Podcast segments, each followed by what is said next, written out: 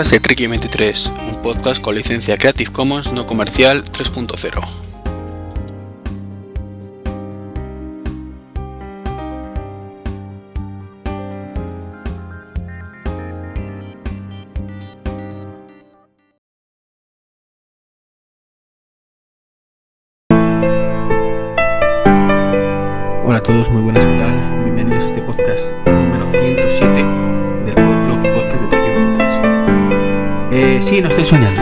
el 107, por fin grabo el 107 después de empezar la aventura eh, Undercover y la verdad es que echaba mucho de menos grabar un completo y hoy que tengo un ratito, eh, aunque sea corto, ¿vale? Porque no, es un, no va a ser un podcast muy largo, he querido aprovechar para, grabar uno completo. Y de paso, eh, para estrenar micrófono. Estoy ya con el Yeti, perdón. Con el micrófono Yeti. Entonces también no había podido tener la oportunidad de grabar hasta ahora con él. Más que un undercover en plan rápido. Y bueno, aprovechando este podcast número 107, que ha tardado, lo sé. Espero que me perdonéis por ello, aunque bueno, habéis tenido vuestra dosis de undercover que, que creo que algo eh, sirve para apaciguar un poco la, la espera. Y bueno, eh, como digo, es un podcast cortito, o sea, no, no, tengo tampoco muchos temitas. Tengo tres o cuatro básicamente. Y claro, es que eh, es lo que tiene. Cuando grabas eh, este tipo de podcast, mmm, grabando uno bastante más a menudo, como aunque sea cortito, pues los temas, la mayoría de temas, se te escapan por, por esos mini podcasts. Entonces, bueno, llego aquí y digo, ¿y ahora de qué hablo? Bueno, pues la, el principal tema es eh, una lluvia de bajas que estamos viviendo últimamente entre Apple y, recientemente Microsoft. Ya os hablé en un undercover de, del despido fulminante de John Powell, el pavo responsable de la Apple Store físicas, que la ha cagado, pero bien cagada, y totalmente justificado su despido. Y el mismo día, pues el sorprendente, no porque podamos estar de acuerdo no, deja de ser menos sorprendente, despido también fulminante, aunque en esta ocasión eh, se queda un poquito eh, la retaguardia de Apple como asesor, al menos durante una temporada, de Scott Forstall. Scott, que fue el... No me gusta concederle el crédito de creador de iOS, pero bueno, digamos que fue el jefe del proyecto de iOS. No, lo siento, lo, lo, lo dije en aquel podcast y lo repito. Eh, lo forman equipos. O sea, eh, iOS lo ha creado el equipo de Scott, de Scott Forstall. Igual que eh, el iMac lo ha creado Apple, no Steve Jobs. Entonces, bueno, a este grupito de despidos, pues se ha sumado eh, la salida, y en este caso, quizás más sorprendente todavía, de Steven Sinofsky en, en Microsoft. Sinofsky, para que nos hagamos una idea, si no le conocéis, era el responsable, el jefe del proyecto, por llamarlo de alguna manera, el Scott Forstall de Windows 8, directamente. El precursor del cambio de Windows 7 a Windows 8, que podrá gustaros o no gustaros. Ya sabéis mi opinión respecto a este sistema operativo, que es un engendro, que no me gusta, bla, bla, bla, bla, bla. Pero lo cierto es que es un cambio muy arriesgado, un cambio muy valiente, y eh, que sí, seguramente con sin Steve, Steven Sinofsky, pues no habría sido posible. Eh, a Sinofsky le hemos visto en las últimas keynotes de, de Microsoft. El tío este medio calvo, flaquito, ¿vale? Porque Steve Ballmer eh, es el gordito. y que tuvo en sus manos el fail en la presentación del. ¿Cómo se llama? Del Surface. Ese tablet que de pronto era una mesa y cambio de nombre. que no me acuerdo cómo llaman ahora la mesa. Y aprovechó el nombre comercial para crear el, el tablet que le han llamado Surface. Bueno, eh. la verdad es que lo de grabar con el Yeti es un poco raro porque es que tengo que estar a una distancia más o menos cercana porque si no, no me pilla bien. A ver qué resultado da esto. Entonces, bueno, la, cosa tiene su miga, ¿no? Porque justo apenas un mes después del lanzamiento mundial de Windows 8, eh, cuya instalación, por cierto, ya comenté en el blog, que es un poco desastre, eh, pues este hombre dice que quiere buscar nuevas metas y se va. Pero no solo eh, comparte con Scott Forstal el haber sido el jefe de algo, jefe líder, el líder del proyecto de, iOS en un caso y el de Windows en otro, sino que además en ambos casos se barajaba su nombre como futuros CEOs de sus respectivas empresas. Scott Forstal, hasta que fue elegido eh, Tim Cook, pues era considerado por muchos como el heredero de Steve Jobs, entre otras cosas, porque era igual de gilipollas para muchas cosas. Un borde, no sabía trabajar en equipo, etcétera, etcétera. Por suerte, por desgracia, salió elegido Tim Cook, o bueno, salió elegido Steve Jobs. Se dio dar cuenta que para gilipollas estaba ya él, entonces bueno. Que mejor un tío un poquito más cabal en ciertos aspectos. Aunque, pues, con menos inmunidad, ¿qué le vamos a hacer? Y no le va mal.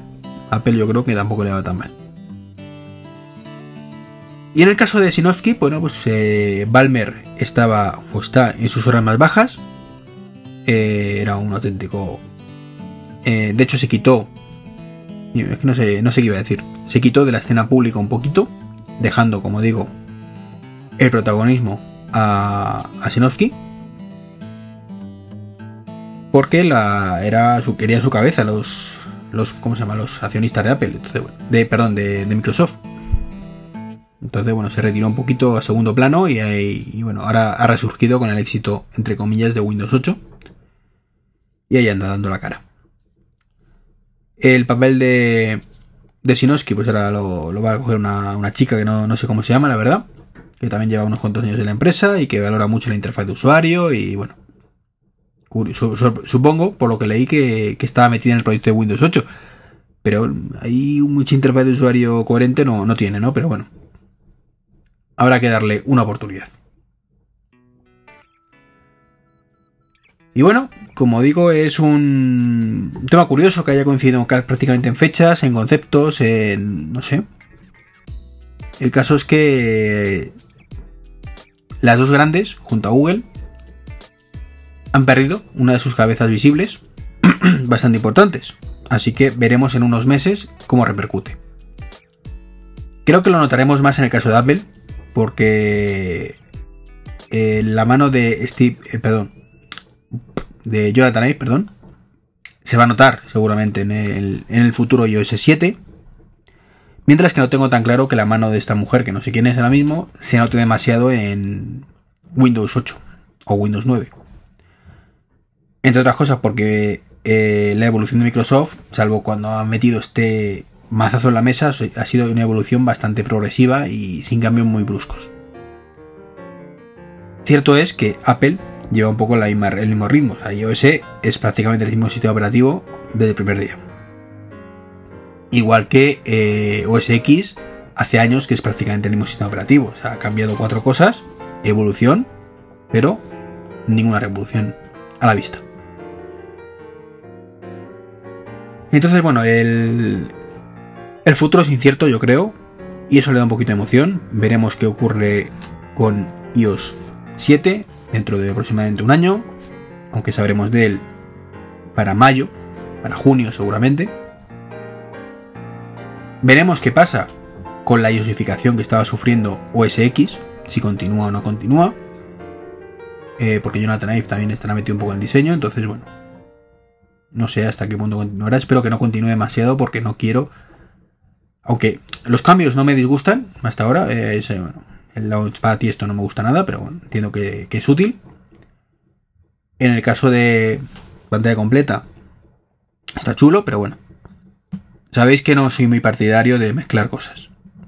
Creo que, que cada sistema operativo debe estar optimizado para el uso que se va a dar. Y en el caso de, de escritorio, pues debe ser controlado por un trackpad, un teclado y un ratón. Y en el caso de una tablet, con la mano. Y por mucho que se empeñe Microsoft eh, y Apple, la mano no es, un trackpad. Un trackpad es un ratón que se utiliza también con los dedos, pero no es lo mismo, ni mucho menos. Aunque para ciertas cosas sirve. En fin, con esto cierro un poco este tema, que llevo ya 10 minutos hablando de él. Y, y paso al siguiente, que es también un poco curioso. Es una crítica más bien, también de Microsoft. Y es el famoso Smart Glass. el Smart Glass que supuestamente es el AirPlay de Microsoft. Y digo supuestamente porque he tenido la oportunidad de utilizarlo en iOS. Eh, no tengo una Xbox, pero sí eh, tengo varios familiares y amigos que la tienen. Entonces, bueno, yo fui todo contento a eh, trastear. Y lo primero que me encontré es que lejos de ser cero configuración, como ocurre con AirPlay, que creo que es el éxito de AirPlay, pues eh, lo primero que hay que hacer es meter nuestro Microsoft ID, perdón, ID, nuestra cuenta de Microsoft Live. Nuestro Hotmail, para que nos entendamos. Y con eso se asocia a la consola. La verdad es que no se me ha ocurrido probarlo desde fuera del domicilio, ¿no? Pero el, el tema está en que tú no es que te detecte la consola en la misma red wifi, que sería lo suyo. Sería lo más cómodo, de hecho. De tú llegas, te sientas y esté donde estés, tienes una Xbox y, y tiramillas. Pues estoy ahí, me siento y digo, pues ahora la música quiero que suene en la, en la Xbox. Pues no, va a ser que no. Sincroniza contenidos y hace un montón de cosas a través de tu cuenta. Eh, que no está mal. Ojo, no está mal que sincronice contenidos a través de tu cuenta, pero creo que para ciertas cosas es mucho más cómodo con cero configuración. Eso no quita que esté bien que tengas tu usuario en algún lado y que sirva para ciertas cosas, como digo. Entonces, ¿qué ocurre? Que una vez que has configurado tu cuenta, se tira un buen rato, no lento, o sea, no lento, sino lo siguiente, detectándolo, configurándolo. Y luego ya lo tienes ahí, pues en el móvil, que puedes, sobre el iPad, que puedes, pues, moverte por los menús y, tal. Particularmente no me ha gustado demasiado por no decir nada. Lo digo sinceramente. Aunque bueno, como no soy usuario intensivo de Xbox, porque como digo, no tengo Xbox, tampoco es para. Ups, perdón. Para criticarlo demasiado. Pero la crítica, como digo, viene de esa configuración, eh, como digo, poco práctica, igual que creo que es poco práctico el concepto de Smart Glass como, como lo planteado Microsoft, a pesar de que el concepto que te venden me gusta mucho. Ya nos encontramos, como digo, con, esta configuración. Te conectas, ya lo puedes mover.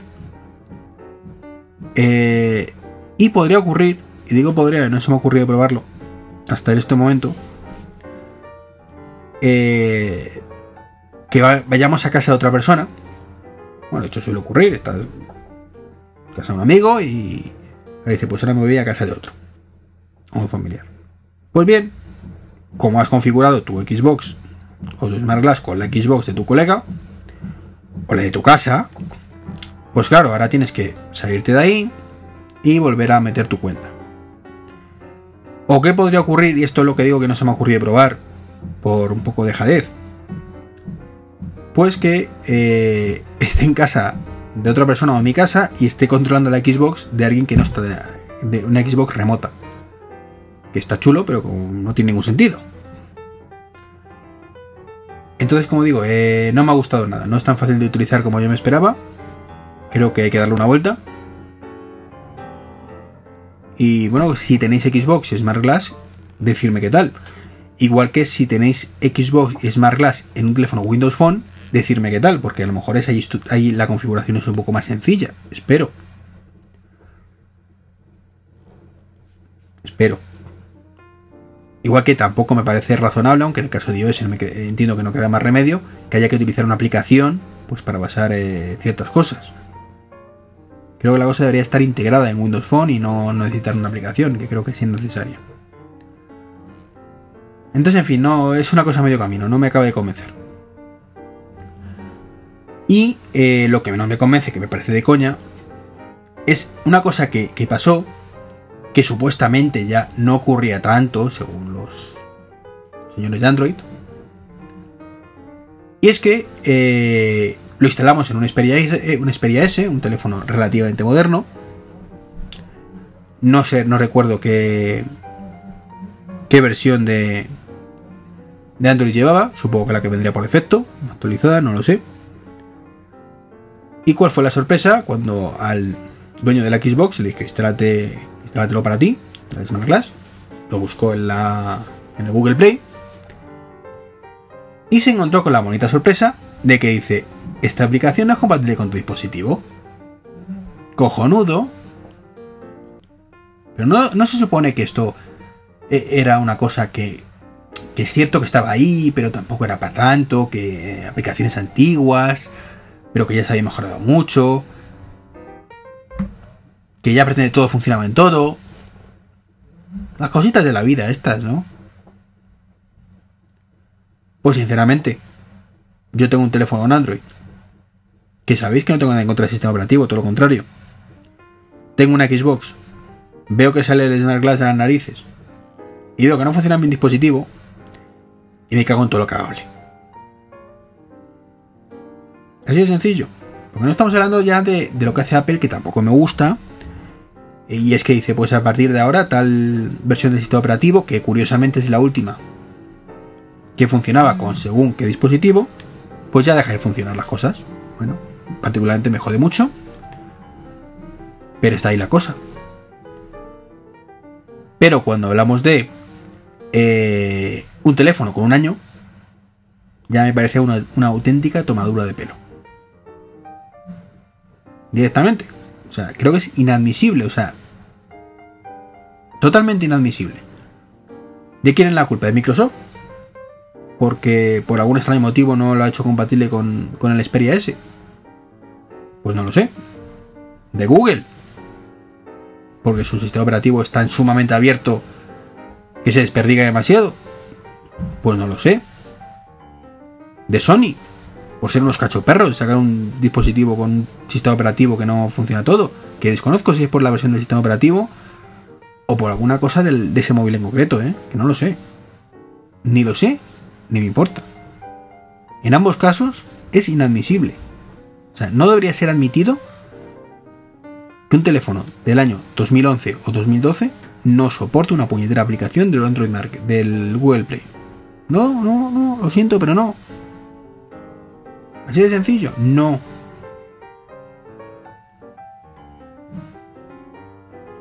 Ahora mismo en el mundo Apple tenemos la polémica, entre comillas lo de polémica, porque tampoco es polémica como tal, de las 4 pulgadas. No, pues hay un montón de aplicaciones que poco a poco están saliendo y se optimizan para las 4 pulgadas. ¿Significa eso que dejan de funcionar con las 3 y media que teníamos hasta ahora? No. Significa que cuando tienes un móvil de 4 pulgadas, se adapta a las 4 pulgadas y cuando tienes uno de 3 y medio, se adapta, se adapta a los 3 y medio. ¡Qué difícil! Por Dios, qué difícil debe ser eso. Entonces, bueno, es una cosa que me parece un cachondeo inadmisible. Totalmente inadmisible. Cierto es, como he dicho, no tengo ni el Xperia S, ni tengo el Google Glass, Android Glass, Microsoft Smart Glass, perdón, ni tengo Xbox, no tengo nada de eso, ¿vale? Entonces, eh, hablamos de unas pruebas que he hecho en casa de un familiar eh, en 10 minutos, 10-15 minutos. Si he dicho algo que sea incorrecto, por favor, corregirme, con confianza. Así todos aprendemos, y yo el primero. En fin. Otra cosa que quería comentaros es eh, a raíz de un comentario que, dejó el amigo Mayón en su, en su podcast de Mayor en 10 minutos, que, que podéis escuchar en Spreaker es que me pareció entenderle que eh, antes se utilizaba, eh, no sé si se llama el servicio Tera, de Telefónica, o Terabox, creo que es Terabox de Telefónica, y es un servicio de la nube, que, tal. Y ahora, bueno, pues se ha dado de baja de Telefónica, creo. O ha cambiado de proveedor, no sé. Y, eh, claro, tiene que sacar todo de Terabox porque se va a quedar, pierde esa información. Y aunque esto que voy a decir es un poco incoherente con el hecho, de, por ejemplo, de tener Mac, soy consciente de ello, es decir, no hace falta que me lo digáis, lo sé, es que creo que jamás, jamás, jamás hay que depender de un servicio que está asociado a otro. ¿Y por qué digo esto? En el caso de, de Mayón, que insisto que todo esto es una cosa que en base a un comentario que hizo, estoy especulando, no he hablado con él, eh, tú tienes tu Terabox y de pronto te das de baja de telefónica porque eh, no te gusta. Está, no te gusta eh, el servicio o te pasas a Fusion que no sé si incluía Terabox o, o te cambia de compañía simplemente. Y resulta que todos los servicios asociados los pierdes. Claro, cuando estamos hablando de un servicio como es en la nube, que lo utilizas, particularmente a mí Terabox teniendo Dropbox me parece absurdo, ¿no? Pero imaginaremos que lo, que lo utilicéis, nos encontramos que tienes que cambiar todo tu ecosistema de funcionamiento porque quieres cambiarte de compañía de teléfono. No tendría sentido. Entonces yo hago un llamamiento, aunque insisto, y ahora lo matizaré, que teniendo un... o formando parte del mundo Apple, es una incoherencia decir esto. Eh, pues quiero hacer llamamiento pues, a nunca depender de un servicio que dependa de otro. O que esté asociado a otro, nunca. Si llega una compañía como Telefónica y te dice, pues además, por ser tal, te ofrecemos el servicio de antivirus. No lo quiero. ¿Por qué? Porque el día que me des de baja, tengo que buscarme un antivirus. Y yo me quiero dar el teléfono del antivirus o el Tera, o el Zombie si de, en el caso de Canal Plus, o cualquier servicio de estos asociados que dice, si tienes esto, te doy esto otro. Ya. Y si yo no quiero Canal Plus, pero quiero Zombie, ah, amigo. Pues bueno, si te gusta mucho Zombie, pues resulta que ya Xbox te lo ofrece también, pero bueno. En ese caso como concreto, podría valer, pero y ya sabéis lo que opino Zombie, ¿eh? tenéis una crítica muy bonita en el blog. Entonces, bueno, eh, evidentemente cada uno contrata lo que quiere, utiliza lo que quiere, pero creo que es una buena práctica el no depender una cosa de otra. ¿Y por qué digo que es una incoherencia siendo de Apple? Pues muy sencillo, porque Apple tiene su ecosistema y como te quieras salir de Apple pierdes todo. Lo que pasa es que a diferencia del caso de Tera, de Terabox o de la mayoría de cosas, eh, los servicios de Apple tienen un valor añadido cuando se utilizas con otros servicios de Apple. En el caso de Terabox o Zombie, el único servicio añadido que tiene es el propio servicio como tal. Si estás conmigo lo tienes y si no, no. Punto pelota. Pero no tiene ninguna ventaja respecto a Dropbox o respecto a cualquier otro servicio de nube, por ejemplo, en este caso concreto. Apple por contra, pues si tienes, por ejemplo, el Google, Calling con Google. ¿Cómo se llama esto? El Air, iTunes, perdón, iTunes Match, pues sabes que tienes eh, la posibilidad de bajarte tu musiquita eh, en tus dispositivos de forma inalámbrica, de cualquier lado, etcétera, etcétera. Cosa que no te ofrece nadie más, entre otras cosas, porque los de Apple son unos poco cabrones, no dejan que nadie te lo ofrezca, ¿eh? O sea, aquí vamos a dejar las cosas claras, que no es que Apple sea muy bueno y nos ofrezca esto, no. Apple son unos cabrones y no dejan que otro no los ofrezca y te hacen el favor de ofrecértelo ellos, ya que están por ahí y encima te cobran. Entonces ahí las cosas claras. todo lo mismo al AirPlay, eh, al AirPrint, a, eh, iCloud. Cualquier servicio de Apple está, sabes que hay mensajes, hay FaceTime, que está asociado a Apple. Punto pelota. ¿Te quieres ir de Apple? Está jodido. Y yo lo que no entiendo, os lo digo sinceramente, es que eh, un usuario de Windows se compre un iPhone. No lo puedo entender. Con el maltrato que hay por parte de Apple en este aspecto. El iCloud está mucho peor integrado que en Mac. El iMessages no hay ni cliente. Safari ha desaparecido. Con lo cual la lista de lectura y todo eso desaparecen con él. Eh, Intus Match creo que funciona. Sería bueno que no funcionara. el iTunes para Windows funciona muchísimo peor que el iTunes para Mac.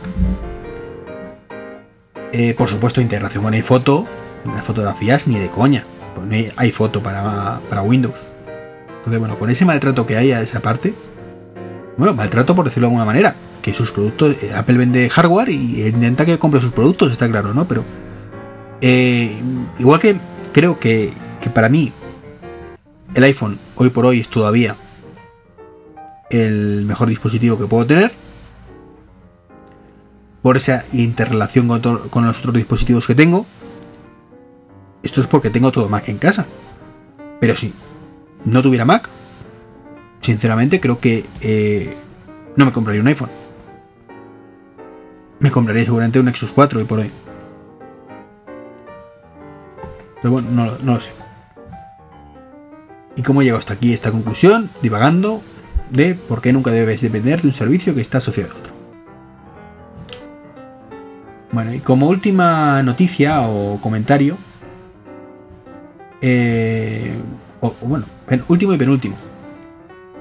Eh, no tengo muy claro porque no lo he leído bien, más que nada por falta de, tiempo y de, porque tampoco lo han comentado en tantísimos sitios.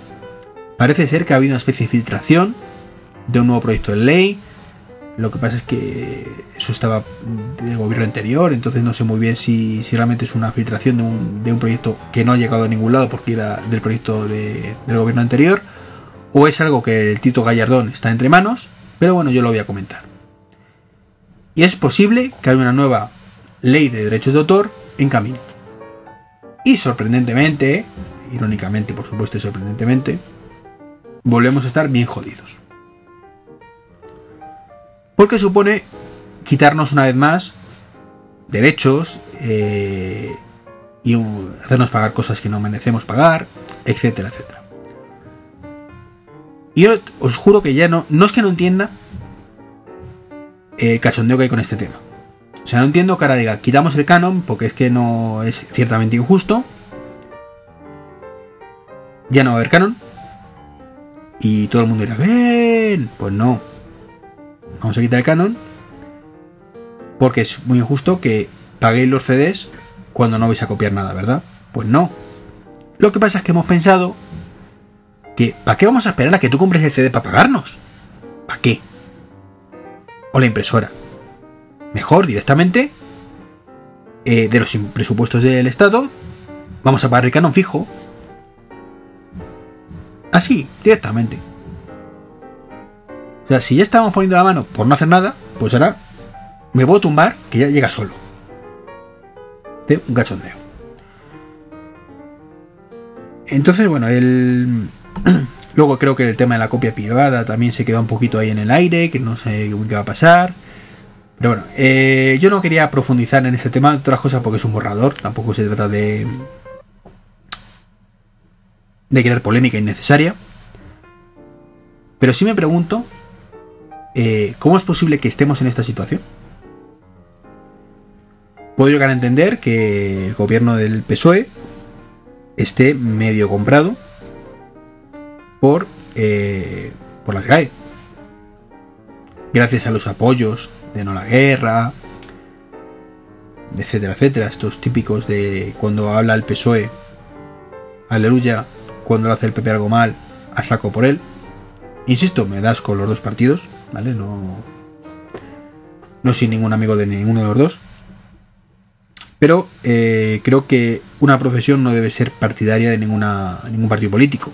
O sea, cada uno debe ser partidario de, sus ideas y seguir al PSOE, pues, todo el tema de la cultura, como si fuera abanderado de la cultura y, y el caso del PP, pues en contra, pues no lo entiendo ni nunca lo entenderé.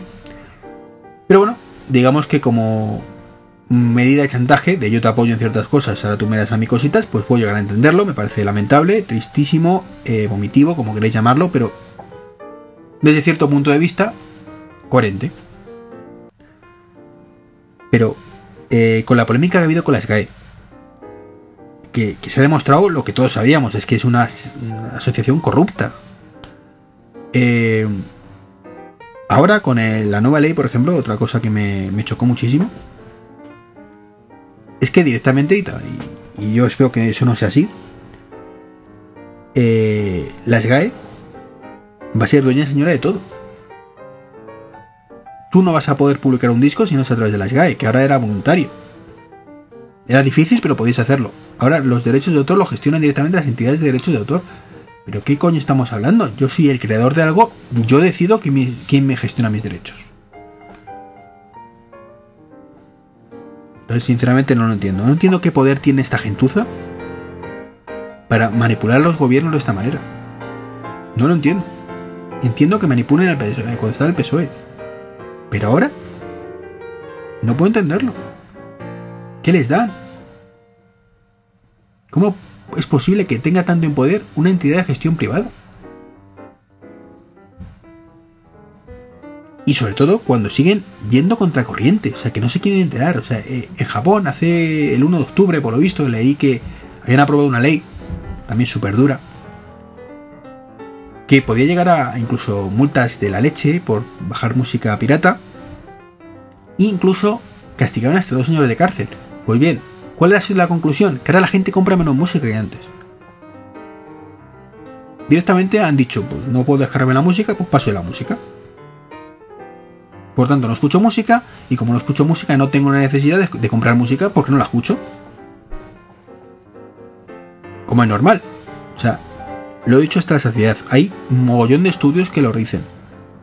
La piratería no solo es falso que perjudique la venta de música, sino que la favorece. La favorece porque hay muchísima gente que descubre música que no descubriría de otra manera y luego la compra. Claro, compra la canción que le gusta a un euro. A 0,79 o a 0,89 o a lo que cueste en iTunes y en sitios así. No se compra un CD que no le gusta un pimiento, que de 13 canciones o 16 canciones le gusta una. Por 15-20 euros. Entonces, tomaduras de pelo, pues la gente no, no tolera. Y si tú jodes a la gente, la gente pasa de ti. O sea, eso de que te tengo garra por los huevos, que yo sé lo que tú quieres. Y si no te gusta, te jodes y pasas por el aro, muy poquitas empresas lo consiguen. Apple es una de ellas, por ejemplo. Y creo que no hay muchas más. El resto, amiguitos, de las GAE y demás cositas, es, si tú quieres que compremos tu producto, vas a tener que hacerlo atractivo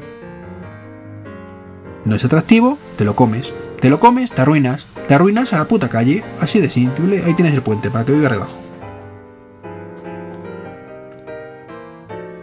En fin. En fin, será fin. No me enrollo más. Que hoy llevo ya dos podcasts seguidos. Porque efectivamente, si habéis escuchado el Undercover número 17, pues lo he grabado hace escasamente media hora. Que es lo que llevo de grabación de este podcast. Y este podcast, pues lo publicaré seguramente. Si hoy, hoy ¿qué día era hoy? Que no me acuerdo. 16 de noviembre, pues lo, seguramente salga mañana sábado 17. Pues nada más que nada, porque tengo que volver a retomar el tema de montarlo, subirlo, editarlo, bueno, eso montarlo. En fin, Aún así, un auténtico placer estar de vuelta. Espero que el sonido haya mejorado respecto a podcasts anteriores. Eh, espero que la prueba con el nuevo micrófono haya sido satisfactoria. Y como siempre, pues nos escuchamos en los siguientes undercover. Eh, dentro de la temporadita, no sé cuándo, en el 108. Y hasta entonces me podéis contactar en trek23.gmail.com si me queréis mandar un correo electrónico. Eh, por Twitter como trek23 y por supuesto os aconsejo, os pido y os solicito que leáis un poquito el blog, que cada vez además tiene más visitas. Y aunque es cierto que últimamente, desde hace un mes, más o menos, eh, la cosa ha disminuido bastante, igual que los podcasts por falta de tiempo básicamente, pues sí, va creciendo poco a poco en lecturas y es algo muy agradecer. Y espero yo estar también, estar también a la altura. Un saludito.